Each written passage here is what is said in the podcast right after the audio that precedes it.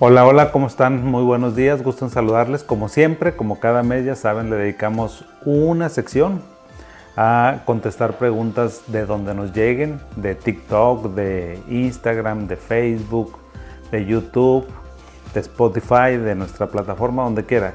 Ya saben que siempre estoy yo al pendiente, les contesto, aunque a veces me tardo un poquito, pero respondo. Y otras que me parecen como más a lo mejor para el tema que estamos tratando, para el tema del mes, como que las agarro de ahí y las profundizo un poquito más. Todas las preguntas que me hacen, todos los comentarios son muy bonitas, son muy interesantes, hablan de historias, hablan de vida, hablan de lo que nos están pasando, entonces todas este, son muy, muy importantes todos los comentarios positivos, negativos que ustedes me quieran hacer también sobre sus historias, sobre sus uh, caídas, de cómo se han levantado, todo eso es muy importante. Entonces de ahí yo extraigo ciertas preguntas, así que bueno, a lo mejor dicen, ah, pues de esa pregunta yo la hice o algo así, pero es, todas son importantes. Digo, no, pues prácticamente me la tendría que pasar un mes grabando, ¿verdad? Eh, dando respuesta a todas nuestras preguntas que nos hacen. Vamos a, entonces, de todo nuestro arsenal de preguntas que nos hacen, vamos a eh, contestar algunas, eh, que todas son muy, muy importantes. Pero bueno, hagan de cuenta que lo hicimos aleatoriamente, como les digo, y que tiene que ver con el tema de nuestro mes. Vámonos. Perfecto, le preguntan que, cuáles son los primeros síntomas que aparecen en la depresión. Bueno, pues miren, en la mayoría de las, de las ocasiones yo les voy a decir, digamos en el 70% de las, de las ocasiones, la depresión es una depresión silenciosa, es una depresión que se instala gradualmente, poquito a poquito, poquito a poquito, ni nos dimos cuenta. Luego hay otro 30%, es el menor de los casos que se instala muy rápido. Realmente que la depresión llegue a nuestra vida así con todos los síntomas es rarísimo. Casi siempre empiezan muy de manera muy silenciosa, muy sutil, con qué síntomas. Y sabes qué, a veces ni siquiera nos damos cuenta de que tenemos depresión, ni lo sabemos. Nada más decimos, oye, me siento cansado, oye, ¿sabes qué? Este, como que no me puedo concentrar, oye, estoy más, un poco más irritable, pero no sé por qué, o sabes qué, eh, como que me siento muy culpable y no sé por qué. Entonces hay muchos síntomas, los síntomas pueden aparecer en cualquier momento dentro de estos eh, que yo les digo, pero todos los síntomas son muy variables.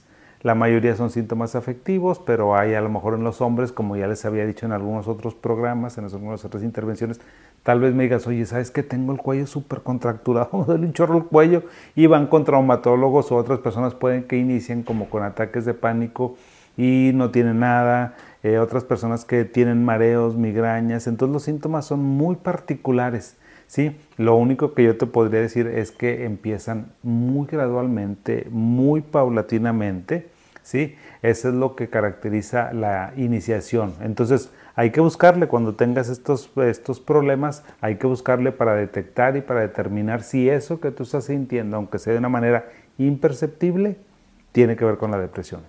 Bueno, también le pregunta, eh, ¿por qué me siento sin ganas, a veces sin ganas de hacer nada? Bueno, fíjate que hay muchas circunstancias por las cuales las personas nos podemos este, sentir eh, no podemos estar sin hacer ganas. Mira, yo te voy a decir, vamos a empezar como de lo básico. Ahora sí que como los abuelitos, ¿verdad? O sea, yo te preguntaría, bueno, ¿cómo están tus hábitos? Fíjate, los hábitos son muy importantes. ¿Cómo está tu alimentación? ¿Cómo estás este, durmiendo? ¿Qué tal están tus hobbies? ¿Cómo está tu consumo de algunas sustancias? ¿Cómo están tus, tu esparcimiento? Eso es lo primero que te preguntaría, porque fíjate, nuestros hábitos. Si tú te alimentas bien, si tú comes bien, si tú tienes buenos hobbies, muy posiblemente todo eso sostenga tu estructura. Si tú quieres a tus hábitos y a tus hábitos saludables, tus hábitos saludables te van a creer a ti y te van a cuidar.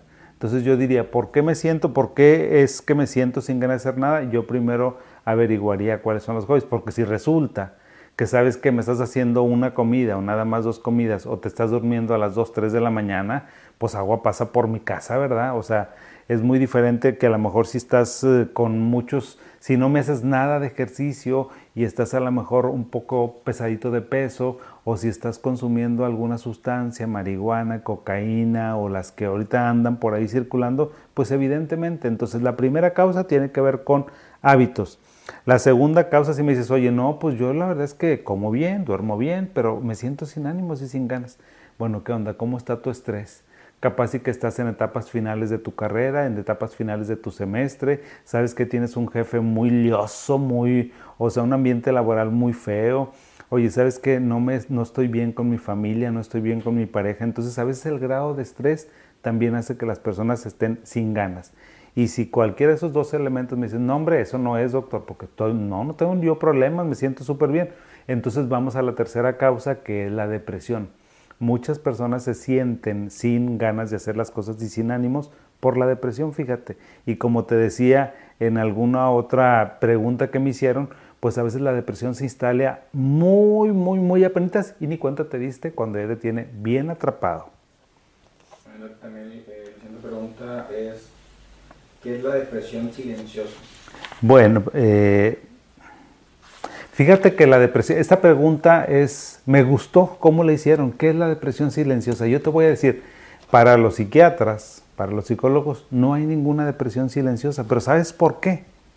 Porque nosotros le ponemos nombre a las cosas. La depresión silenciosa tiene que ver con que la persona no le pone nombre a sus cosas, no sabe qué le está pasando, nada más me dice, oye, me siento muy cansado, sabes que no me puedo concentrar y no sé por qué, oye, estoy muy enojado y no sé por qué, sabes que me siento con una culpa y no sé por qué si no he hecho nada, oye, me siento como muy solo, muy sola y, y está mi familia y están mis amigos y estoy en la escuela, no sé por qué. Entonces la depresión silenciosa tiene que ver con aquella incapacidad que tenemos los seres humanos de reconocer nuestros sentimientos y de ponerle nombre, porque ahí está. O sea, es silenciosa porque no le pones nombre. Pero ya cuando tú le pones nombre dices, ah, ok. Cuando vienen conmigo me dicen, ah, entonces no es silenciosa. Pues no, no es silenciosa. Es algo que a lo mejor tú estabas teniendo, pero que no sabías que esa configuración de síntomas te dan un diagnóstico. Así que si tú me dices, oye, ¿tendré una depresión silenciosa? Si ya te lo estás preguntando es porque por ahí hay algunos síntomas y hay que buscar alguna atención para eso. Otra de las preguntas es, ¿cómo es la vida de una persona con depresión? Hijo eso. No, hombre, pues unas preguntas carísimas. ¿Cómo es la vida de una persona con depresión? Te voy a decir. Las personas me dicen, doctor, estoy muerto en vida. Doctor, ¿sabe qué? Esto que yo siento no se lo deseo ni a mi peor enemigo. Ni a mi peor enemigo. Es horrible. La vida de una persona que tiene depresión es espantosa. Espantosa. Porque sabes que le están pasando muchas cosas a su mente, a su alma, a su afecto, a su cuerpo, pero todo está bien. Entonces estos pacientes llega un momento que me dicen, doctor, no me estaré volviendo loco, no me, no me lo estaré inventando yo pues si todo está bien, mi familia está perfecta, estoy trabajando, eh, sabe que este, no tengo problemas económicos, no tengo problemas de salud, ¿por qué me siento así? Entonces se cuenta que dicen, oye, me lo estaré inventando o estaré loco. Es una situación súper, súper difícil y la gente dice, yo estoy muerto en vida, esto no se lo deseo ni me por enemigo. ¿Por qué? Porque la depresión así es, es una, es una, es una vida muy fea, es una vida muy triste, muy azarosa, muy sola porque realmente nadie te puede ayudar con tu depresión, fíjate, eso también lo hemos estado platicando, o sea, esta enfermedad es tan íntima, tan particular, tan propia de ti, que a veces no sabes ni cómo, ni cómo llegó, ni cómo está ahí, y no te la puedes, haz de cuenta que la encuentras en todos lados también. ¿Cómo es la vida de una persona con depresión? La encuentra en todos lados. ¿Qué significa eso, doctor? Que vas al cine donde antes te la pasabas bruto y te comprabas tu combo y estabas ahí bien a gusto con y ahí encuentras la depresión. ¿Sabes por qué? Porque no te sientes bien. Oye, antes a ti te gustaba ir a las tiendas a ver qué ofertas había, a ver qué. Ya no te gusta. Oye, antes te ibas este, los fines de semana, esperas el fin de semana para juntarte con la raza, jugar una cascarita. Ya no. Vas y hasta dices, qué raro. ¿Por qué la gente se siente feliz? ¿Por qué la gente está contenta? ¿Por qué está, está riéndose? Entonces, haz de cuenta que es muy fea, muy, muy fea la vida de una persona con depresión. Y también eh, preguntan qué enfermedades puede atraer este, la depresión. Bueno, pues fíjate que la depresión cuando no se trata puede, no es que atraiga muchas enfermedades, yo lo que te voy a decir es que se asocia, la depresión se asocia con otras enfermedades, como con qué se asocia. Si tú tienes depresión, a lo mejor también vas a tener ansiedad. Si tú tienes depresión, a lo mejor puedes tener problemas de la alimentación, anorexia o bulimia. Si tienes depresión, puede ser que también empieces a usar alcohol o a usar drogas como una manera de compensar. La depresión también puede traer como consecuencia una disolución de una relación de pareja, de un matrimonio, de una familia, porque pues, no pueden convivir.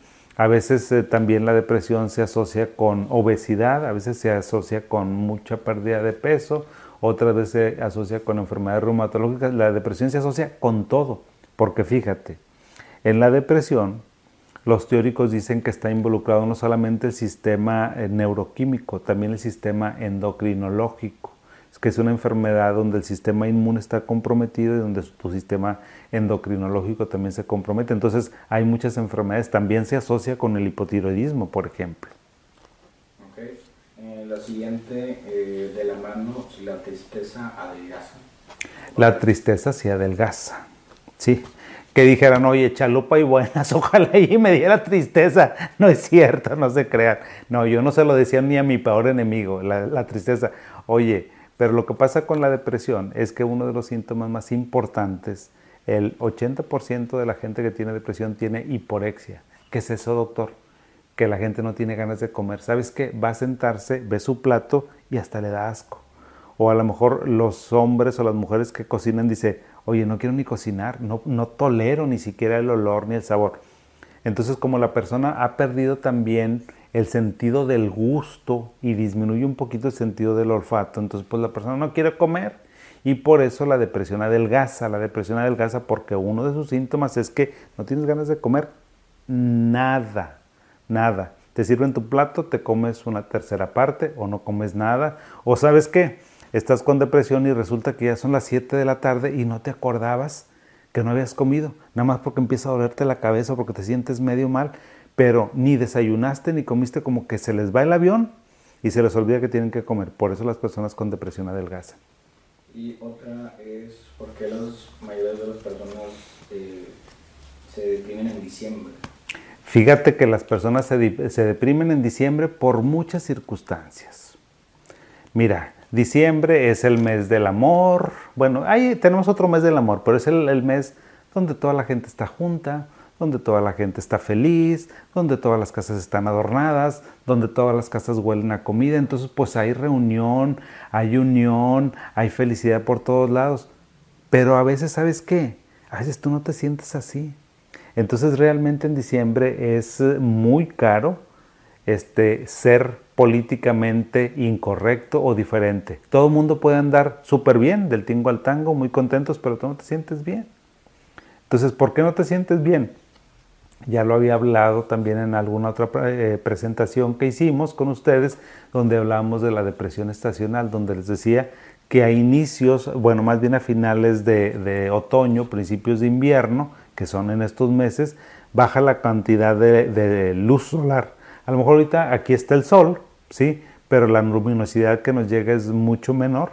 Entonces eso también les había comentado que interfiere con el metabolismo del triptofano para que se convierta en serotonina, que es nuestro neurotransmisor de la felicidad, por así decirlo. Entonces tenemos menos y por eso nos sentimos tristes. Eso es por, eh, una circunstancia. Son muchos elementos. Otra circunstancia puede ser que a lo mejor pues ya se acabó diciembre y ahí se acabó el año. Lo que se hizo, se hizo y lo que no se hizo, no se hizo. ¿Qué quiere decir? Que diciembre es un mes de recuentos. Quieras que no, te pones a pensar cómo te fue en la escuela, cómo te fue con tus amigos, cómo te fue económicamente, cómo te fue en tu salud. Entonces, bueno, pues es una situación donde a lo mejor eh, vas haciendo estos eh, recuentos y no te va bien, tal vez no nos vaya bien, y por eso también se puede deprimir una persona. Entonces, Sí, en diciembre es una época donde tenemos que tener mucho cuidado. También a lo mejor las personas que tienen antecedentes. O sea, hay muchas causas por las que las personas se pueden deprimir en diciembre y sí aumenta la probabilidad de que se depriman la gente. de la mano de esa pregunta es eh, cómo manejar la depresión en, en este mes, en Navidad. ¿Cómo la manejamos? Pues mira, ¿cómo manejar la depresión? Yo creo que hay que seguir adelante. También eh, como les decía que este mes hemos hablado mucho de trastornos afectivos y de depresión, ya habíamos comentado en alguna otra intervención ¿Qué, ¿Qué pasa con la depresión? En la depresión las personas se me paran, se me paran, es decir, si estudiaban ya no estudian, si van a trabajar ya no trabajan, si les gustaba salir ya no salen, si les gustaba hacer un hobby ya no lo hacen. Entonces, ¿cómo nos podemos ayudar? ¿Cómo podemos salir adelante?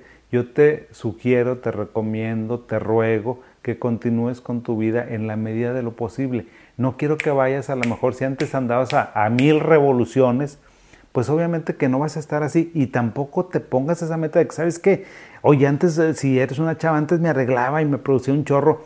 Pues ahora no, ahora a lo mejor más con que te hagas un chongo y te bañes es suficiente. O sea, también debes de darte permiso de estar un poco menos, o sea, de hacer menos actividades, pero que las continúes haciendo.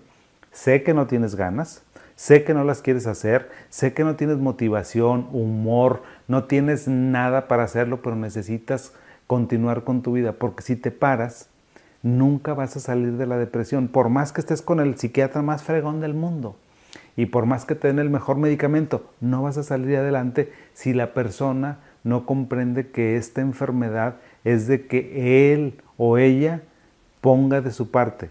No te estoy diciendo que tengas ganas, porque eso no. O sea, no te estoy diciendo, ¿sabes qué?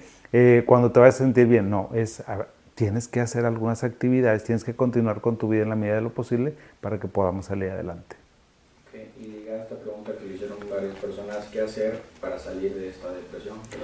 Precisamente, o sea, lo que tenemos que hacer es poner bastante, bastante de nuestra parte. Mira, si tienes una depresión, lo primero es identifícala. Número dos, si ya la identificaste, ponte a hacer las actividades que yo te digo que necesitas hacer. Continúa adelante en la medida de lo posible con tu vida. Si esas dos actividades, si esas dos cosas que tú hiciste ya no te funcionaron, punto número tres, ve con un psicólogo, con un psiquiatra. ¿Para qué? Para que te ayude, te acompañe. El psiquiatra, el psicólogo, no curamos depresión. ¿Ok? Eso quiero a lo mejor que quede muy claro. Yo no curo ninguna depresión. Yo lo que hago es acompañar a una persona en el proceso de recuperación. Y eso yo se los dejo súper claros en la primera consulta, porque me dicen, doctor, ¿me va a curar? No, yo no te voy a curar, nos vamos a ayudar entre los dos. Yo voy a hacer un 40%, el medicamento va a ser un 40% y tú vas a hacer un 20%.